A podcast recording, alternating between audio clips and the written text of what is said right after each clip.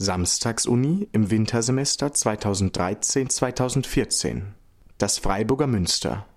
Siebter Vortrag Professor Dr. Konrad Kunze zur Vorstellung von Zeit, Geschichte und Ewigkeit im Münster. Ja, ganz herzlichen Dank äh, für die Einladung hier in der Samstagsuni über das Freiburger Münster etwas sprechen zu dürfen. Und herzlichen Dank Ihnen auch, Herr Dr. Michael, für die freundliche Einleitung meines Vortrags. Äh, sehr geehrte äh, Damen und Herren, die Wörter, mit denen wir unser Münster bezeichnen, berühren ihrer Herkunft nach eigentlich nur sehr oberflächliche Eigenarten dieses Baues. Münster Münster, das ist abgeleitet von lateinisch Monasterium und meint ursprünglich nichts anderes als Klosterkirche und dann allgemein einen großen Kirchenbau. Das Wort Dom bezieht sich ursprünglich auf die Domus, das ist aber das Haus eines Bischofs und meint nichts anderes als eine Bischofskirche. Und das Wort Kathedrale aus Griechisch äh, äh, Kathedra der Stuhl, der Lehrstuhl abgeleitet, bezieht sich auf einen gegebenenfalls in einer Kirche befindlichen Bischofsthron. Aber es gibt ein Wort, das sich wirklich auf das Wesen eines solchen Baues bezieht, und das ist das Wort Kirche. Ich weiß nicht, ob Sie wissen, woher das Wort Kirche kommt. Es kommt aus dem Griechischen Kyriake Oikia und bedeutet Haus des Herrgotts, Gottes Haus. Dieses Wort ist es, das in aller Deutlichkeit eine zeitliche Behausung mit dem ewigen Gott zusammenbringt und eine Stätte benennt, in der sich Himmel und Erde begegnen.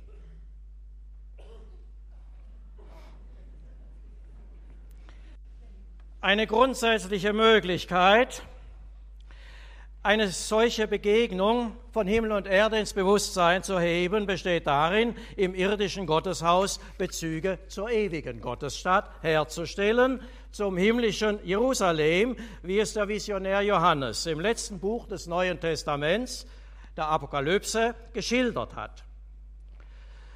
Solche Bezüge haben in der Architektur und in der Ausstattung der Kirchen im Laufe der Jahrhunderte mal mehr und mal weniger nachdrücklich und auf ganz unterschiedliche Weise ihre konkrete Ausformung gefunden.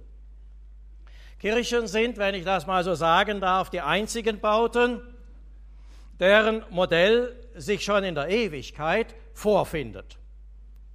Ich möchte das mit zwei Beispielen aus dem Freiburger Münster in Erinnerung rufen. Die Himmelsstadt beherbergt laut Apokalypse eine große Schar, die niemand zählen kann, aus allen Nationen und Stämmen, Völkern und Sprachen. Diese Schar bevölkert auch das Freiburger Münster, meine Damen und Herren.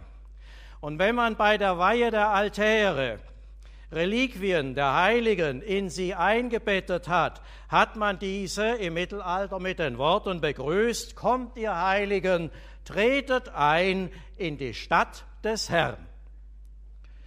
Es hat noch niemand gezählt, wie viele Heilige im Freiburger Münster durch Bilder oder Reliquien vergegenwärtigt werden. Es ist schier unmöglich, das zu zählen. Auf jeden Fall aber sind sie aus 2000 Jahren versammelt. Als ältester findet sich mehrfach Johannes äh, der Täufer aus dem vorderen Orient stammend, der noch zu Lebzeiten Christi gestorben ist. Und als jüngste äh, treffen wir dort an unsere Freiburger Mitbürgerin Edith Stein. Wer also das Münster besucht, gesellt sich dieser Communio Sanctorum, wie es auch im Credo heißt, zu, der Gemeinschaft mit den Heiligen, die uns als Zeitgenossen mit unseren Ewigkeitsgenossen verbindet. Als zweites Beispiel dafür, wie die irdische Stätte Gottes auf die ewige Himmelsstadt verweisen könnte, mag der Freiburger Hauptturm dienen. Über dem Glockengeschoss des Turmes finden sich eindrucksvolle Statuen alttestamentlicher Propheten. Sie können sie von Angesicht zu Angesicht ja äh, im äh, Augustiner Museum äh, aus der Nähe sehen. Nun, in der heilsgeschichtlichen Retrospektive der Christenheit wurden aus den Reden der Propheten diejenigen besonders beachtet, die vorhersagen, was in Zukunft zu erwarten sei. Und wohl deswegen stehen die Propheten hier oben am Turm. Und über diesen Propheten äh, fliehen äh, waagrecht in Form von Wasserspeiern. Es sind aber keine Wasserspeier, sie haben also keine Wasserleitungen fliehen die sieben Hauptsünden aus dem Turm heraus. Äh, Sie sehen hier etwa äh, den äh, Zorn, ein Löwe mit Menschenkopf, der sich die Haare rauft und brüllt. Da oben haben wir die Venus von Freiburg, die Unkeuschheit. Und so sitzen noch andere da oben, zum Beispiel der Geiz, äh, Sie können ihn äh, äh, daran erkennen, wie er seinen Besitz festklammert und wunderbar gearbeitet im Mittelalter keine Ohren hat, denn die müssen ja dann auf die Hilferufe rundum reagieren. Das will er aber nicht. Und so weiter. Also sind die sieben Hauptsünden da oben, die achte Ecke ist besetzt durch den, die Treppenspirale.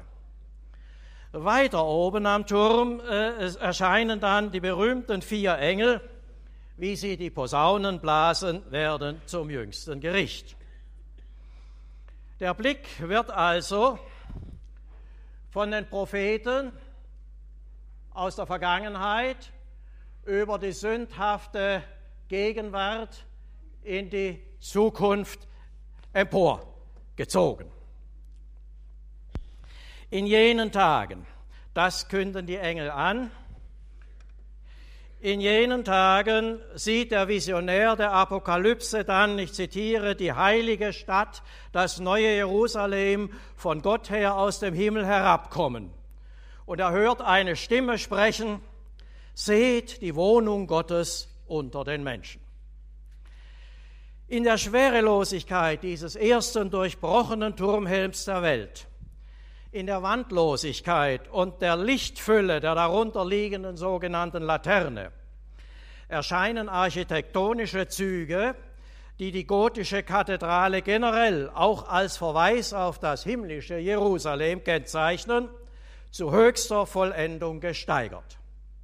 In dieser Stadt heißt es weiter in der Apokalypse, in diese Stadt wird nichts Unreines hineinkommen, keiner, der Gräuel verübt. Vielleicht fliehen deswegen die Sünden unter dem Turmhelm nach allen Seiten davon. Schon der Prophet Jesaja hat angekündigt, man nennt dich die Stadt des Herrn. Deine Sonne geht nicht mehr unter und dein Mond nimmt nicht mehr ab, denn der Herr ist dein ewiges Licht. Gewiss haben die Freiburger, als sie um 1320 dieses Weltwunder vollendet hatten, sehr genau überlegt, mit welchem Zeichen sie die Spitze oben krönen sollten. Der ehemalige Stadtarchivdirektor Berend Schwieneköper konnte nachweisen, dass diese Turmbekrönung, also mit Sonne und Mond, wahrscheinlich in Freiburg erfunden worden ist und sich dann von hier aus weithin verbreitet hat. Sie finden es auf dem Breisacher Münster und so weiter und so weiter bis auf den Wiener Stephansdom.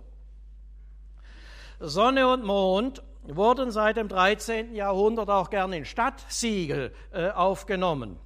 Warum? Weil sie als Zeichen der Herrschaft Gottes gelten, von dem Psalm 74 sagt, Dein ist der Tag, dein auch die Nacht, hingestellt hast du Sonne und Mond. Die Freiburger haben dieses Zeichen auf ihren Turm gesetzt. Wohl zunächst, um ihre Stadt dem Schutz Gottes zu unterstellen. Aber zugleich können diese Zeichen vielleicht auch auf das Licht jener Stadt vorausweisen, in der sie nicht mehr auf und untergehen werden, denn der Herr ist ihr ewiges Licht. Wie weit nun all diese Einzelheiten jeweils für sich oder auch insgesamt von den Erbauern des Turmes ausdrücklich in Bezug auf die Himmelsstadt geplant wurden oder ob sie sich anderen Ideen und Anregungen verdanken, muss dahingestellt bleiben. Das werden wir wahrscheinlich nie herausbekommen können. Wir haben ja keinerlei schriftliche Zeugnisse aus dieser Zeit über das Münster. Jedenfalls hat der Freiburger Dichter Reinhold Schneider vor 70 Jahren diesen Bezug zur Himmelsstadt gespürt. Als Freiburg am 27. November 1944 untergegangen war, verfasste er in dieser apokalyptischen Situation unter dem Titel Advent 1944 ein Gedicht, das angesichts der Stadt, die hingemordet liegt, vorausblickt, wie der letzte Erdenlauf beginnt, als dessen Abschluss Reinhold Schneider wohl angesichts des Münsterturms die Herabkunft der Himmelsstadt assoziiert. Das Gedicht schließt mit den Versen, nun baut dem Ende zu. Das Zeichen steht am Himmel und im Herzen das Gericht und Gottes Stadt zehrt alle Städte auf. Der zweite Teil des Vortrags versucht ein wenig anzudeuten, welche Vorstellungen von Zeit geherrscht haben, als man das Münster gebaut hat und wie diese Vorstellungen im Münster dann ganz konkret auch vorgestellt werden. Ich kann mich dabei auf je ein Beispiel beschränken für die Anzeige von Stunden, von Monaten und von Tagen. Über Uhren, über Glocken, über Terminanzeigen und so weiter wird Frau Mittmann hier in drei Wochen sprechen. Die häufigste Zeitansage im Mittelalter, milliardenfach gesprochen, gesungen und meditiert, lautete, Ehre sei Gott. Sicut erat in principio et nunc et semper et in saecula saeculorum zu Deutsch, wie es am Anfang war, so soll es auch jetzt sein und immer.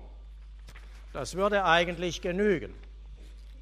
Aber diese unendliche Zeitspanne wird dann mit einer unüberbietbaren Übertreibung noch weiter ausgedehnt und für die Jahrhunderte der Jahrhunderte Saecula saeculorum, oft auch übersetzt von Ewigkeit zu Ewigkeit, als gäbe es verschiedene Ewigkeiten. Also hier wird ganz deutlich, wie angesichts dieser unsäglichen Dimension unsere Sprache versagt.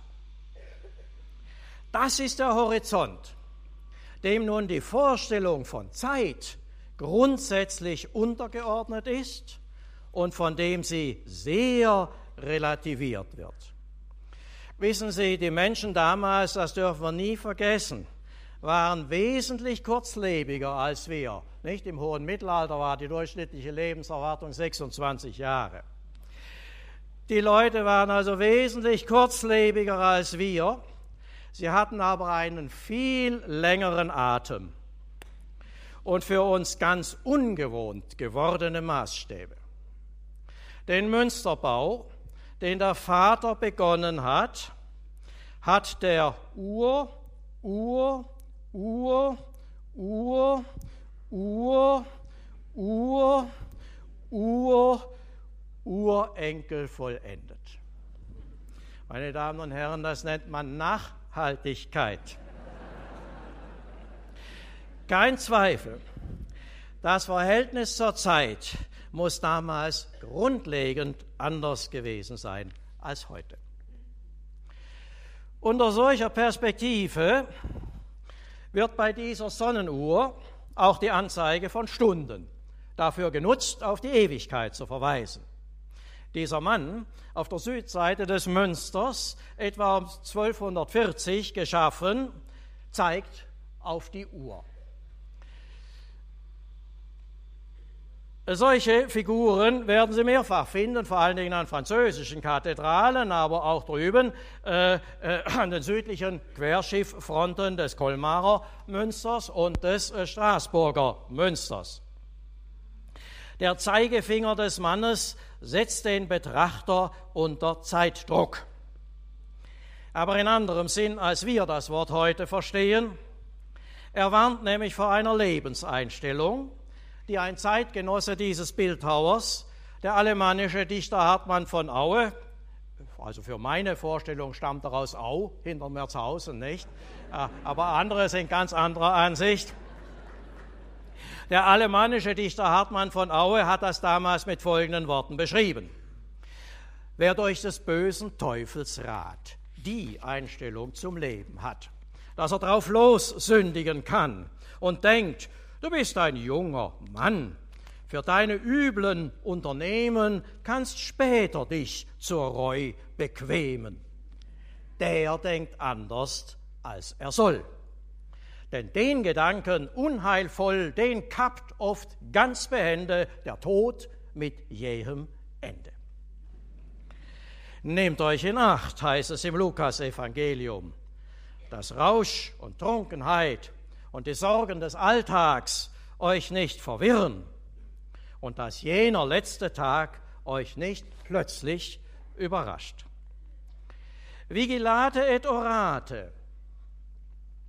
Wacht und betet alle Zeit, damit ihr vor den Menschensohn hintreten könnt. So wird ausdrücklich auf einem Spruchband von diesem Engelchen hier aus dem Lukas-Evangelium zitiert und am Ausgang der Vorhalle des Münsters allen Besuchern vor Augen gehalten. Nun, auf der Uhr selbst findet sich eine siebenteilige Zeitskala. Äh, ja, man kann es, also 1, 2, 3, 4, 5, 6, 7, sehr symmetrisch. Eine siebenteilige Zeitskala. Sie dient bestimmt nicht zur Orientierung darüber, wie spät es gerade ist. Das lässt sich an dieser Skala beim besten Willen nicht ablesen. Deswegen hat man Jahrhunderte später direkt unter dieser Figur eine weitere, richtig von morgens 6 bis abends 18 Uhr, skalierte Sonnenuhr eingemeißelt. Ich habe leider davon äh, kein äh, Bild, also sie befindet sich direkt dann unten an, an, an der Mauer, hier unten runter geht es. Äh, eine richtige Sonnenuhr, äh, die funktioniert auch. Und ich kann Ihnen, weil ich kein Bild habe, einfach äh, das nur sozusagen als Hausaufgabe mitgeben, diese Uhr beim nächsten Gang zum Münster mal zu studieren. Aber es ist eines ganz klar, an diesen zwei Uhren kann man nun geradezu exemplarisch Folgendes ablesen. In neuerer Zeit kommt es beständig darauf an, den momentanen Stand der Uhrzeit zu wissen. Die mittelalterliche Uhr aber, die dient hier dazu, prinzipiell an die Wichtigkeit der sieben Taktziten zu erinnern, wie das damals geheißen hat, nämlich Zeiten, die dem Gebet vorbehalten sind die, die Horen des Stundengebets, Matutin, Prim, Terz und wie sie alle heißen, nach denen sich der Tagesablauf jedenfalls in den Klöstern bis heute orientiert. Die neuere Uhr gilt also, wie man das im Mittelalter genannt hätte, der Anzeige der lieblichen Zeit. Das ist die leibliche, also die körperliche Zeit. Und die mittelalterliche Uhr mahnt dazu, diese flüchtige, liebliche Zeit in geistlicher Zeit, in geistlicher Zeit zu verankern und für die Ewigkeit fruchtbar zu machen. Aber nicht nur die Stunden, auch die Monate werden im Münster zum Thema. Im ersten Geschoss des Hauptturms in der Michaelskapelle da kommt man nicht so ohne weiteres hin. Das ist also oben, wo die Orgel steht und der Chor äh, singt. Äh, in dieser Michaelskapelle äh, finden sich solche Fenster von etwa 1290. Die stammen aus der ehemaligen Dominikanerkirche. Diese Fenster kamen 1820 in den Besitz des Münsters, waren an verschiedenen Stellen angebracht und wurden dann 1922 von Fritz Geiges in der Michaelskapelle zusammen eingesetzt. Sie zeigen ländliche Arbeiten, wie sie für die jeweiligen Monate äh, typisch sind, also etwa Reben schneiden im März oder Heuen im Juli oder Weinlesen im September oder, wie Sie hier sehen können, Getreideernten im August. Nun, warum wurden solche Monatsbilder in Kirchen eingebracht? In mittelalterlichen Kalendern heißt es zum Schweineschlachten, das ist die typische Arbeit des Dezembers, die Sie hier sehen. Mit Würsten und mit Braten will ich mein Haus beraten. Also hat das Jahr ein Ende, Gott uns sein ewiges Reich sende. Sie sehen, mit der Vorsorge um das kommende Jahr wird hier die Vorsorge für ein künftiges ewiges Dasein mitbedacht. In diesem Sinne sind die Monatsarbeiten etwa am Nordportal des Straßburger Münsters mit den klugen und den törichten Jungfrauen zusammengestellt. So war es übrigens auch in der ehemaligen Freiburger Dominikanerkirche. Aber in Freiburg kommt noch etwas hinzu. Äh, sie äh, korrespondieren äh, mit den, mit den Monatsarbeiten korrespondiert der Kampf von Tugenden gegen die Laster. Sie können das sehr schön sehen hier am Beispiel der Obödientia, das steht da auf dem Schildchen, Obödientia, das heißt also Gehorsamkeit, wie sie gegen die Ungehorsamkeit kämpft und dabei zielt ihre Lanze auf deren Ohr, genau auf das Sinnesorgan, das hier seiner Bestimmung untreu ist, denn das Wort Gehorsam stammt ja von hören, wie auch lateinisch obödientia von audire stammt und wörtlich jemandem entgegenhören bedeutet. Also was wir daraus entnehmen können, den Arbeiten des Jahreslaufs entsprechen also die Mühen eines tugendhaften Lebenslaufs. So steht die Vergegenwärtigung der natürlichen Zeitordnung im sakralen Raum oft in Beziehung zur moralischen Lebensordnung. Denn, hat zum Beispiel der Theologe Rabanus Maurus geschrieben, wie durch die zwölf Monate die Früchte der Erde von Gott für die Menschen erneuert werden, so sollen die Menschen nach der Lehre der zwölf Apostel Früchte tugendhafter Werke vor Gott bringen. Weithin sichtbare Zeichen zur Tagesankündigung finden sich dann auf den Osttürmen des Münsters. Jahrhundertelang, ja, was Jahrtausende lang, war das Krähen der Hähne der wichtigste Wecker in Land und Stadt.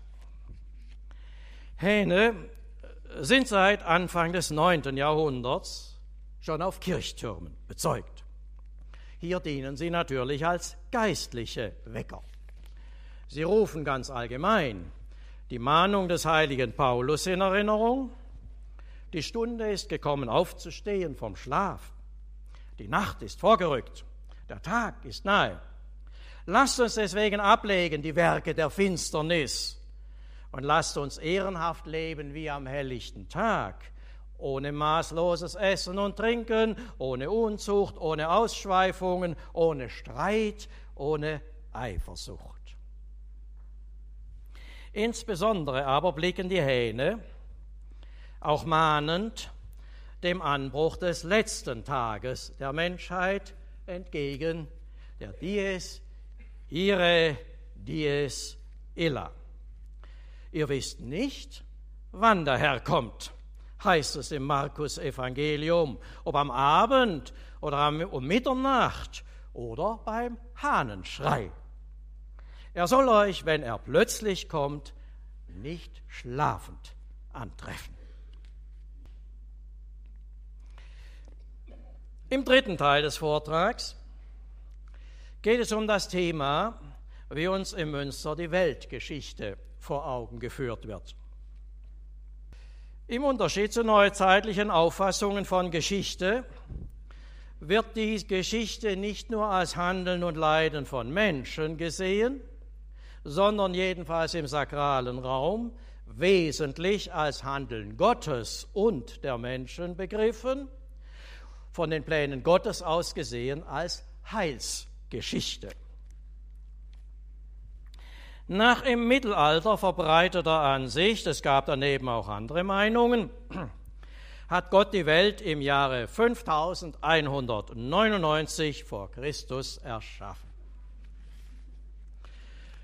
Und am 25. März hat er Adam ins Leben gerufen.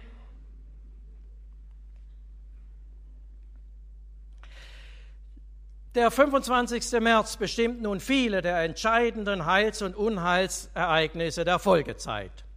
Denn an einem 25. März geschah dann auch das erste Unheil, der Sündenfall und als eine seiner Folgen die Ermordung Abels durch seinen Bruder Kain. Und andererseits trat deswegen auch der Erlöser an einem 25. März von Maria empfangen in die Weltgeschichte ein und vollendete sein Heilswerk am Kreuz ebenfalls an einem 25. März. Die Legende Aurea listet noch sieben weitere Geschehnisse zu diesem Datum auf, die wir aber jetzt nicht brauchen. Aber eines ist ganz interessant, es ist sicher kein Zufall, dass auch der Grundstein des Münsterchors, dessen Vollendung wir ja gerade vor 500-jähriges also Jubiläum gefeiert haben, am Vorabend des 25. März 1354 gelegt worden ist. Das ist das Datum, das die Welt im Innersten zusammenhält. Wäre nun der Sündenfall nicht geschehen, hätten Adam und Eva ohne altern zu müssen im Paradies gelebt. So wie wir sie hier sehen, aber hier ist ja schon der Sündenfall dargestellt. Wegen ihres Verstoßes gegen Gottes Verbot werden sie aber in die Zeit hinein verstoßen. Äh, sie sehen das hier wie Gott sie herauswirft aus dem Paradies. Und in diesem Moment bekommt der Adam einen Bart. Hier hat er keinen gehabt, schauen Sie, hier hat er einen Bart. Und hier ist der Bart bis zum Bauch. Das heißt, Sie können hier an Adams Bart sehr, sehr viel ablesen, wie er in die Zeit hineingeworfen ist äh, und dann zu Staub werden muss. Ein alemannischer Text des 15. Jahrhunderts bemerkt zur Verstoßung Adams, ich übersetze es jetzt auf Hochdeutsch, Adam ist 33 Jahre alt gewesen, als er sein Leben auf der Welt begann. Der zweite Adam, nämlich Jesus, ist 33 Jahre alt gewesen, als er in der Mitte der Zeit aus dieser Welt in den Himmel gefahren ist. Und am Ende der Zeit werden unsere Körper im Alter von 33 Jahren wieder auferstehen, auch wenn sie bis dahin ganz verpulvert sind, wie es alemannisch heißt, also zu Staub zerfallen sind.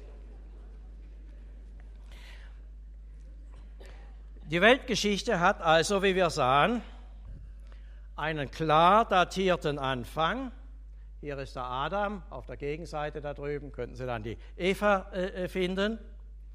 Und sie hat auch ein klares Ende mit dem jüngsten Gericht. Das steht ebenfalls fest, zwar nicht genau wann, aber möglicherweise bald. Diese Vorstellung der Geschichte als einer von Anfang bis Ende klar bemessenen Strecke prägte die mittelalterlichen Denk- und Lebensweisen in einer für uns kaum mehr vorstellbaren Intensität. Die Geschichte zwischen diesen beiden Endpunkten lässt sich nach damals verbreiteter Auffassung jetzt in sechs Epochen einteilen, welche den sechs Werktagen einer Woche entsprechen. Und dem Sonntag entspricht dann als siebte Weltepoche die künftige Ewigkeit. Die erste Epoche dauerte von Adam, ich zeige ihn hier nochmal, also da unten, und dann kommt hier die erste Weltepoche.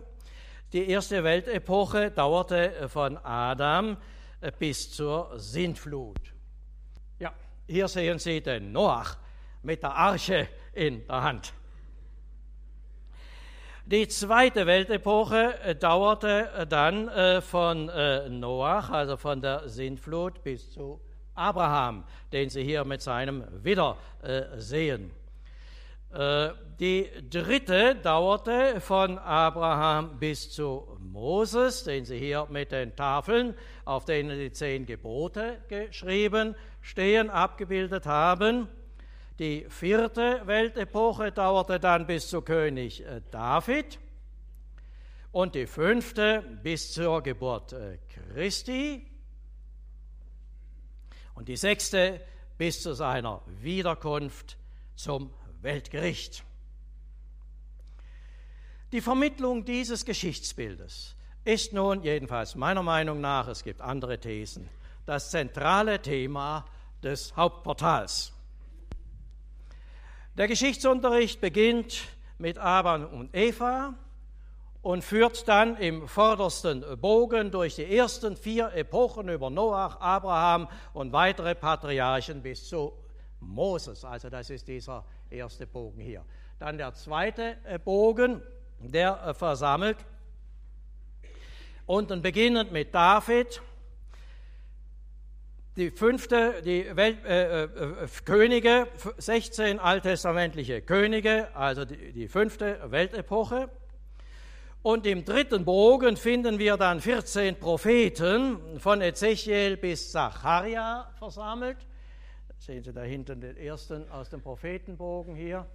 Diese drei Bögen durchmessen also die vorchristlichen Epochen und führen hin zu Messias Christus als ihrem Ziel, dessen Ankunft in jeder dieser drei Reihen auf besondere Weise vorbereitet wird, wie ein damaliger Prediger auch ganz ausdrücklich gesagt hat. Ich zitiere, mit den Altvätern, also den Altvätern, damit sind die Patriarchen gemeint, mit den Altvätern schloss Gott den ersten Bund.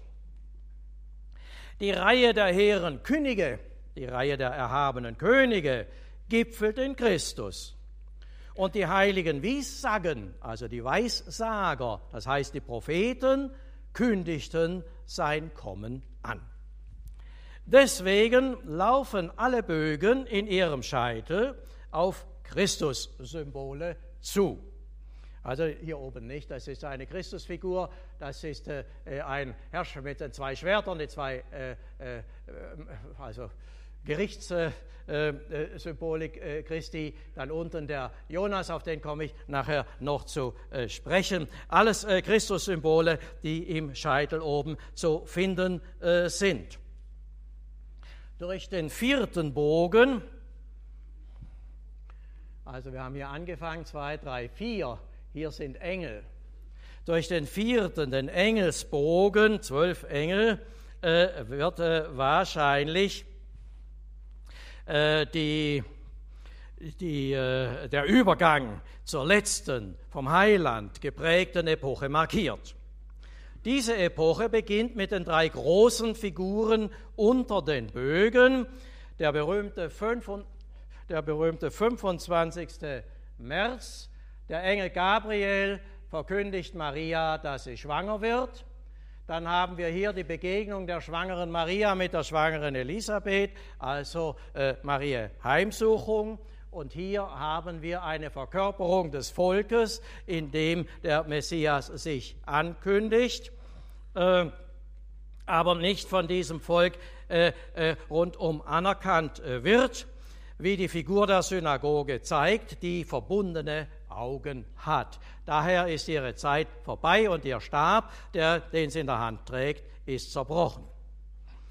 Auf der gegenüberliegenden Seite aber huldigen die drei Könige, dem neugeborenen König. Sie repräsentieren die damals bekannten drei Erdteile Europa, Asien und Afrika und sie repräsentieren zugleich die drei Generationen, alte, junge und Leute in der Lebensmitte. Sie stehen für die Menschheit, die erkannt hat, dass jetzt eine neue Epoche beginnt und aus der die Kirche hervorgeht, die Figur, äh, die links neben Ihnen, hier ein bisschen, ein bisschen verdeckt, da, aber den Kelch sieht man noch, den sie in der Hand hält, äh, äh, die Kirche, die sich als Gegenstück zur Synagoge hier findet. Im Bogenfeld äh, finden äh, wir dann äh, unten rechts die Geburt äh, Christi. Das große Bett Marias kann man sehen und da spielt sie mit, mit dem Baby und äh, Josef und die Hirten und so weiter. Also die Geburt äh, Christi. Und ähm, gleich links daneben haben wir seine Gefangennahme und Auspeitschung. Ich komme nachher nochmal darauf zurück, warum das so streng ist. Und so dann finden wir als äh, Zentrum des ganzen Tympanoms und auch als Zentrum der Weltgeschichte den äh, Gekreuzigten. Um das Kreuz herum wird dann schon das Ende der Zeiten vorweggenommen. Wir haben Engel mit Posaunen hier unten und hier unten und äh, da oben und äh, da oben. Äh, diese vier Posaunenengel, die wir vorhin ganz oben am Turm auch gesehen haben, blasen die Posaunen zum äh, jüngsten äh, Gericht. Dann kommen die Toten aus den Gräbern. Diese Zeile. Die Seligen versammeln sich zum Einzug ins himmlische Jerusalem, die Verdammten werden in den Höllenrachen gezogen. Hier sitzen die zwölf Apostel als Beisitzer beim jüngsten Gericht und äh, ganz oben erscheint äh, der Richter, der seine Wunden vorweist, die er am Kreuz auf sich genommen hat. Und ich zitiere wörtlich, und selbst die Bösen, heißt es in einer damaligen Predigt, werden dann ihre Verdammung als gerecht empfinden, wenn der Richter sagt, obwohl ich für euch so furchtbare Leiden auf mich genommen habe, habt ihr mich ein Leben lang übersehen. Und dann fällt die Zeit in die Ewigkeit zurück. In diesem Portal wird also die Möglichkeit geboten, in einem einzigen Blick Vergangenheit, Gegenwart und Zukunft der Welt zu überschauen und zu begreifen. Es fängt, ja, ich habe es ja schon gesagt, von Adam an bis zum jüngsten Gericht. Das heißt, um es auf eine Formel zu bringen, die fließende Geschichte wird zum stehenden Besitz und Weltgeschichte erscheint als Weltbild. Der Betrachter kann unzweifelhaft seine eigene historische Position zwischen der ersten und der zweiten Ankunft Christi, sozusagen am Samstag der Weltenwoche, ausmachen und sein Leben entsprechend einrichten. Mit diesem Geschichtsbild hängt es übrigens zusammen, dass die Auswahl der Darstellungen aus dem Leben Jesu im Münster völlig anders gewichtet sind als zum Beispiel in den Evangelien. Ich darf Sie daran erinnern, dass die Evangelien ganz ausführlich von den Taten, Wanderungen, Wundern, Predigten Jesu berichten von seinem Umgang mit den Menschen, zu seinen Gesprächen mit den Leuten und so weiter. Ich habe das mal ausgerechnet, ungefähr 80 Prozent der Evangelientexte äh, behandeln diese Phänomene. Und davon, von diesen 80 Prozent, findet sich im Freiburger Münster kaum etwas abgebildet. Ich weiß nicht, ob Ihnen das schon aufgefallen ist. Stattdessen, also wir haben äh, etwa äh, äh, die Predigt von den Werken der Barmherzigkeit, dann haben wir die törichten und die klugen Jungfrauen, das Gleichnis, dann haben wir die Taufe Jesu und im Schau ins Landfenster natürlich die Verklärung auf dem Berge und das war's aber dann schon. Stattdessen finden sich immer wieder Darstellungen vom Lebensanfang Jesu, wie wir es hier jetzt gerade schon mehrfach gesehen haben, und unmittelbar daneben vom Lebensende Jesu. Das ist unglaublich. Also hier eine Frau mit einem Leuchter, den sie hochhält, sehr umstritten. Manche meinen auch, das ist ein Mann, also kein Mensch weiß, was es ist. Auf jeden Fall soll damit die Anerkennung des Zeitenwenders als Messias, als König und so weiter symbolisiert werden. Und direkt Rücken an Rücken mit ihr einer, der die Keule schwingt, um auf Jesus draufzuhauen. Eine unglaublich provozierende Konfrontierung. An diesen Messias kann man glauben als das Licht der Welt oder man kann auf ihn draufhauen. Da scheiden sich die Geister. Ich zeige Ihnen noch einmal ein solches Bild dieser harten Konfrontierung, etwa hier aus dem äh, Schmiedefenster. Sie haben hier die Geburt Christi ne? und nebendran haben Sie schon die Kreuzigung. Ähm, eine solche Auswahl der Darstellungen hängt nun damit zusammen, dass es vor dem Hintergrund des damals dominierenden Geschichtsbildes vor allem darauf ankommt, sich auf die alles entscheidenden Ereignisse der Weltgeschichte zu konzentrieren. Nämlich auf die, wie man es damals genannt hat, auf die drei großen Sprünge Gottes, die Himmel und Erde, Zeit und Ewigkeit verbinden. Erstens den großen Sprung vom Himmel auf den Arm seiner Mutter. Das sehen Sie hier unten. Äh, das Merkwürdige, äh, das sind die Drähte, nicht? Die Taubendrähte. Sie können da heute nicht mehr durchfotografieren, aber Sie können es sich doch noch vorstellen, worum es geht. Hier Jesus auf dem Arm seiner Mutter. Dann der zweite Sprung aus Kreuzestod und Grab zurück in den Himmel. Daran erinnert also hier das große zentrale Kreuz und oben der Richter, das ist der dritte Sprung, wieder vom Himmel zurück, um die Welt zu richten. Diese drei großen Sprünge Gottes bilden die Achse der Weltgeschichte und deswegen bilden sie auch die Achse des Freiburger Hauptportals. Die bildliche Ausstattung des Münsters konzentriert sich also insgesamt stark auf diese zentralen Akte der Heilsgeschichte, weniger auf die Wiedergabe der vielfältigen Ereignisse und Reden aus dem dreijährigen Wirken Jesu. Das ist eine strenge Selektion der Darstellungen aus dem Leben Jesu. Die ist durch das Geschicht der Heilsgeschichte bedingt. Und genau diese Selektion bestimmt auch das Christusbild des Credo geboren von der Jungfrau Maria, heißt es da im Credo. Und der nächste Satz heißt gelitten unter Pontius Pilatus, gekreuzigt, gestorben, begraben, auferstanden, aufgefahren in den Himmel. Und der dritte Satz heißt, er wird wiederkommen in Herrlichkeit, Gericht zu halten über Lebende und Tote. Wir haben also in unserer christlichen Kultur zwei Jesusbilder. Das eine ist das Jesusbild des Credo, was wir auch im Freiburger Münster haben, übrigens auch im Kalender, nicht? Weihnachten, Karfreitag. Äh, und ein ganz anderes, nämlich das der Evangelien, das uns Jesus als einen Mitmenschen mit göttlicher Sendung vorstellt. Ich komme zum vorletzten Kapitel. Die Geschichte als Heilsgeschichte gesehen, erscheint also prinzipiell als ein sehr gut geordnetes Gefüge von Ereignissen.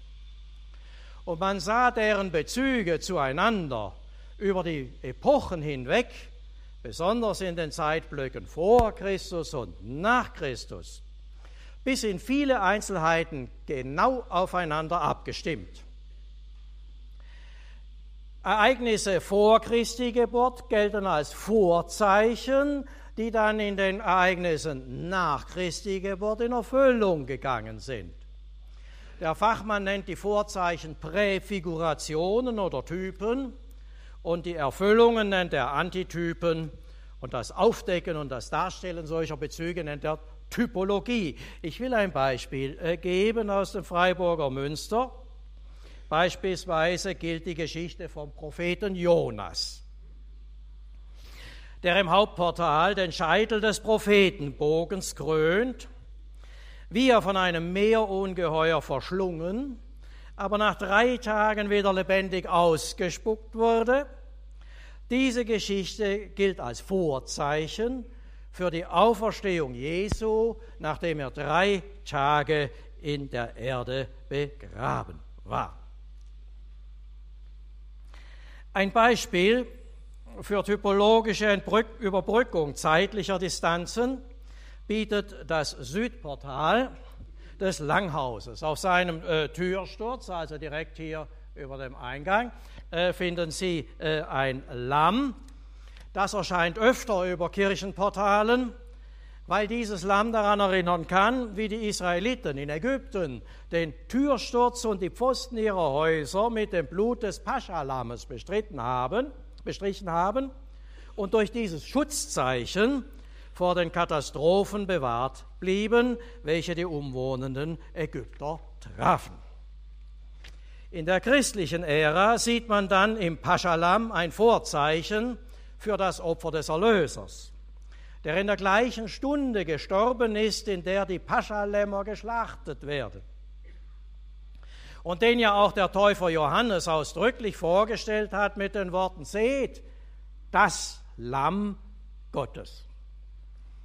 Das dürfte übrigens der Grund sein, warum man einige Jahrzehnte nach Errichtung des Lammportals, als man die Strebepfeiler fertig hochgezogen hatte und oben an den Strebepfeiler Apostelfiguren eingestellt hat, die Reihe der Apostel, also wir haben hier Apostel, hier haben Sie äh, den Paulus, hier haben Sie äh, den äh, Apostel und Evangelisten Johannes, hier haben Sie den Jakobus und so geht das weiter. Und auf der Nordseite des Münsters stehen auch noch drei.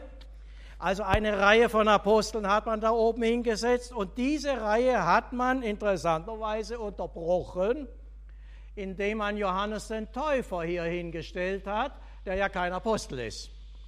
Der steht hier Rücken an Rücken mit dem Paulus und diese Unterbrechung ist wahrscheinlich deswegen erfolgt, weil man da unten das Lamm hatte. Und dann hat man gesagt, ja, dann stellen wir halt den Teufel oben an, so wie das in Freiburg geht. Ja, man muss solche Sachen, hat bis jetzt noch gar niemand gemerkt. Ähm, ähm, der vor dem Lamm abgebildete äh, Kelch, der erinnert dann an einerseits an den Opfertod Christi, äh, äh, historisch erfolgt am Kreuz unter Pontius Pilatus, andererseits aber auch daran, dass das Gedächtnis dieses Opfers täglich im Münster begangen wird. Und schließlich weist die Darstellung auch in die Zukunft voraus. Das Lamm schaut ja hoch auf ein Kreuz mit einer Siegesfahne dran. Und das bedeutet, dass nach dem Blutvergießen die Auferstehung folgte und die Himmelfahrt. Der Visionär der Apokalypse sieht dann das Lamm als Mittelpunkt des heiligen, äh, des himmlischen Jerusalems thronen. Sie sehen also hier das himmlische Jerusalem und da drin thront das Lamm, so wie an unserem Lammportal auch. Äh, da sitzt das Lamm, er sieht das in der Apokalypse thronen, äh, dem mit lauter Stimme als Herrscher gehuldigt wird. Ich zitiere, würdig ist das Lamm, das geschlachtet wurde, Macht zu empfangen, Herrlichkeit und Lob in alle Ewigkeit. So überbrückt das Lammportal, und darauf kam es mir jetzt an, das zu zeigen, Vergangenheit, Gegenwart und Zukunft und rückt zeitlich weit entferntes als sinnvoll geplantes ganz nahe zusammen. Ein weiteres, überaus eindrucksvolles Beispiel für typologische Überbrückung der Epochenschwellen findet sich auf Hans Baldungs Hochaltarbild von 1516. Eine alte Legende erzählt, dass Noach in seiner Arche auch den Sarkophag Adams vor der Sintflut in Sicherheit gebracht hatte. Als sich dann das Hochwasser verlaufen hat, bestattete Noach den Adam auf einem Hügel. Und da hörte er Adam sprechen, hier wird einst der Sohn Gottes gekreuzigt werden, sein Blut wird meinen Schädel benetzen und mich erlösen. Den Hintergrund dieser Legende bietet der Apostel Paulus, der Jesus als den zweiten Adam bezeichnet hat und ihn damit als den Vater der erlösten Menschheit, dem ersten Adam, als dem Vater der todgeweihten Menschheit gegenüberstellt. Solche Gegenüberstellung wird nun hier von Hans Baldung ausdrucksstark fortgeführt. Er platziert den Schädel Adams. Er platziert den Schädel Adams, den Sie auf äh, äh, Tausenden von Kreuzesdarstellungen finden können, aber nicht so wie hier, denn Baldung platziert ihn genau in der Blickrichtung des sterbenden Erlösers. Mit diesem Blick des zweiten Adam auf den ersten Adam ist die Erlösung der Menschheit besiegelt. Es ist vollbracht.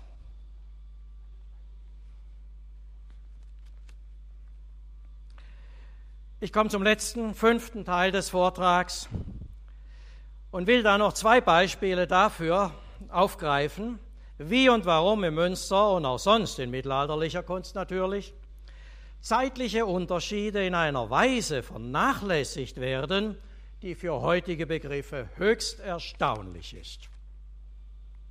Im südlichen Seitenschiff des Münsters findet sich dieses heilige Grab aus der Zeit von 1330.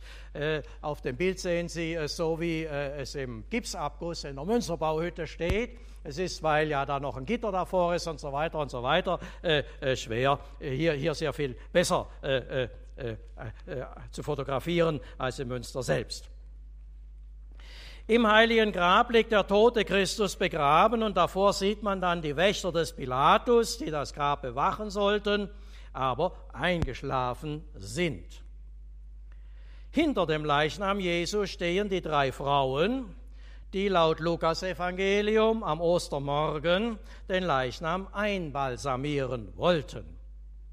Aber Sie wissen, die drei Frauen haben das Grab leer gefunden und zwei Männern in leuchtenden Gewändern, im Johannesevangelium heißt es zwei Engel, sagten zu ihnen, was sucht ihr den Lebenden bei den Toten? Er ist nicht hier, sondern auferstanden. In Freiburg ist er aber noch hier. Möglicherweise war es diese zeitliche Unstimmigkeit, welche wohl um 1733, also zu Beginn der sogenannten Aufklärung, dazu geführt hat, dass man die drei Frauen und die zwei Engel aus dem heiligen Grab entfernt hat und außen am Münster an den Chorstrebepfeilern und am Turm untergebracht hat. Also Sie sehen hier, das ist un, äh, ungefähr um äh, 1910 gewesen. Die stehen draußen, das ist eine von den Frauen, das ist die zweite, äh, einer von den Engeln stand oben am Turm und so weiter. Und dort hat man sie äh, im Jahre 1910 und folgende wiederentdeckt. Und man hat dann das Heilige Grab rekonstruiert, aber es war erst 1951 möglich, sie wieder ins Heilige Grab zurückzubringen. Wir wissen nicht, was der Hintergrund war für diese Entfernung, aber vielleicht waren es nur bauliche Veränderungen, äh, dass man die Figuren 1733 rausgenommen hat. Aber eines äh, ist klar, man hat die drei Frauen und die zwei Engel nicht vermisst. Denn jetzt hatte es ja mit dem heiligen Grab seine karfreitägliche Richtigkeit. Dem Mittelalter aber kam es offensichtlich auf was ganz anderes an, nämlich gerade darauf, die zeitliche Differenz auszublenden, um Karfreitag und Ostern zusammen als ein überzeitliches Heilsgeheimnis ständig präsent zu halten. Ein zweites Beispiel für das Überspielen zeitlicher Differenzen im Interesse wesentlicherer Einsichten haben wir im Hauptportal auf dieser Konsole, die steht unter Marias Begegnung mit dem Engel Gabriel. Ist sehr klein. Die Konsole datiert etwa um 1290. Es geht dabei um den Apostel Thomas, der ja der Ungläubige genannt wird. Denn als die anderen Apostel ihm nach der Auferstehung Jesus sagten, wir haben den Herrn gesehen, hatte er geantwortet, wenn ich nicht meine Hand in seine Seite lege, glaube ich nicht. Acht Tage später waren die Jünger wieder zusammen und diesmal war Thomas auch dabei.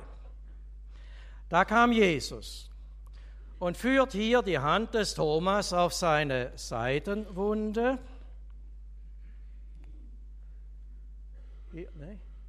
Thomas geht in die Knie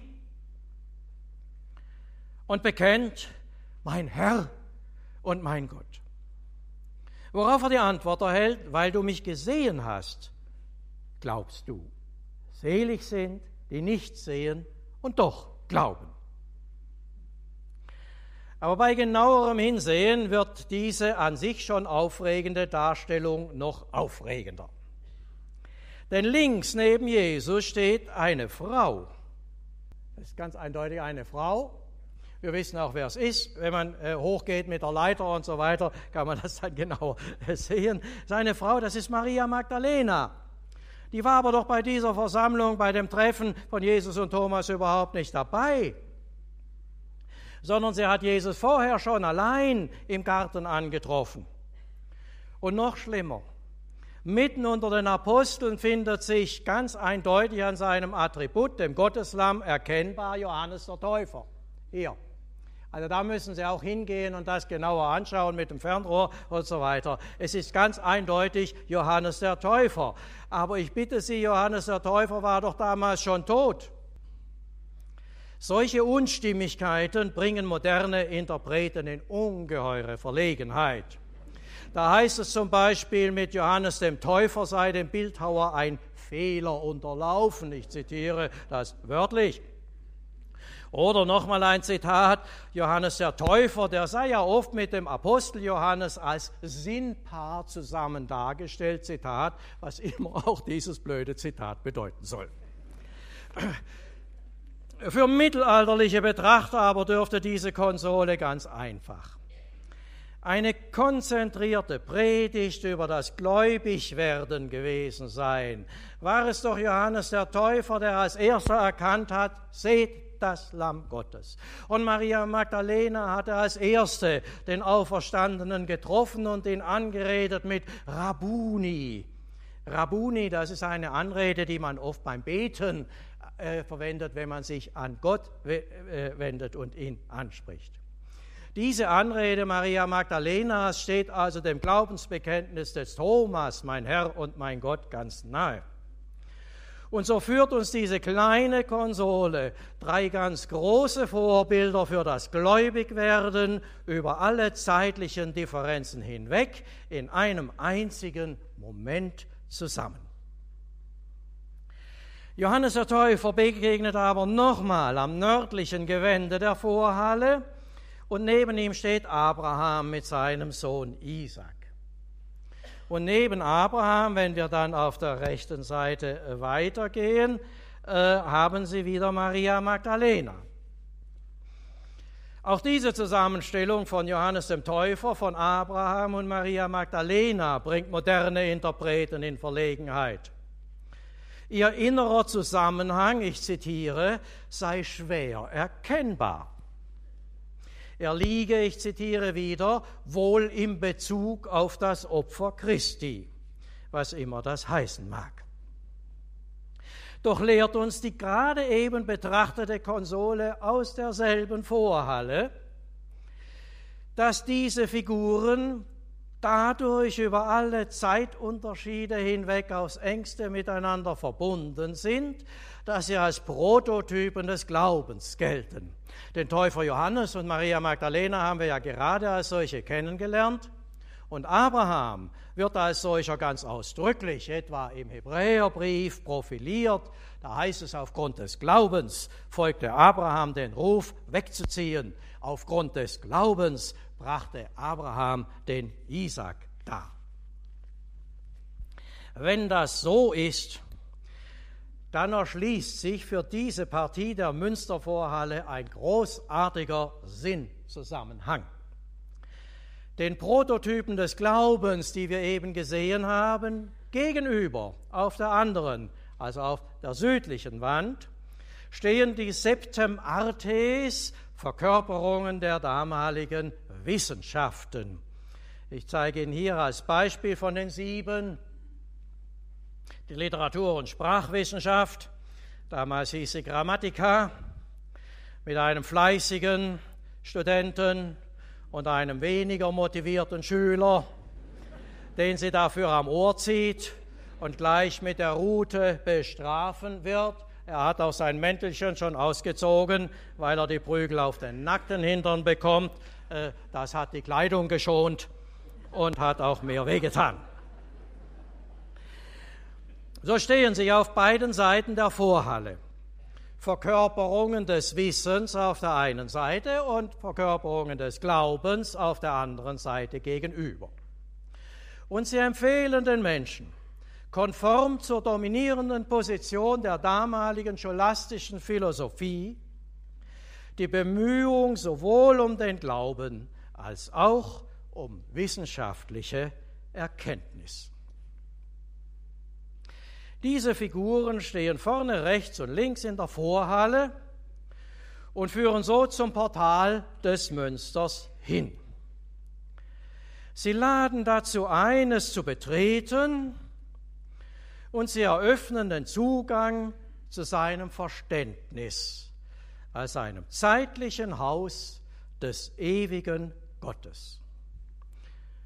Und sie ermöglichen darüber hinaus so darf man hoffen, letztendlich auch den Einzug in jene Stadt, in der Sonne und Mond keine Zeit mehr werden anzuzeigen haben. Danke Ihnen für Ihre Aufmerksamkeit.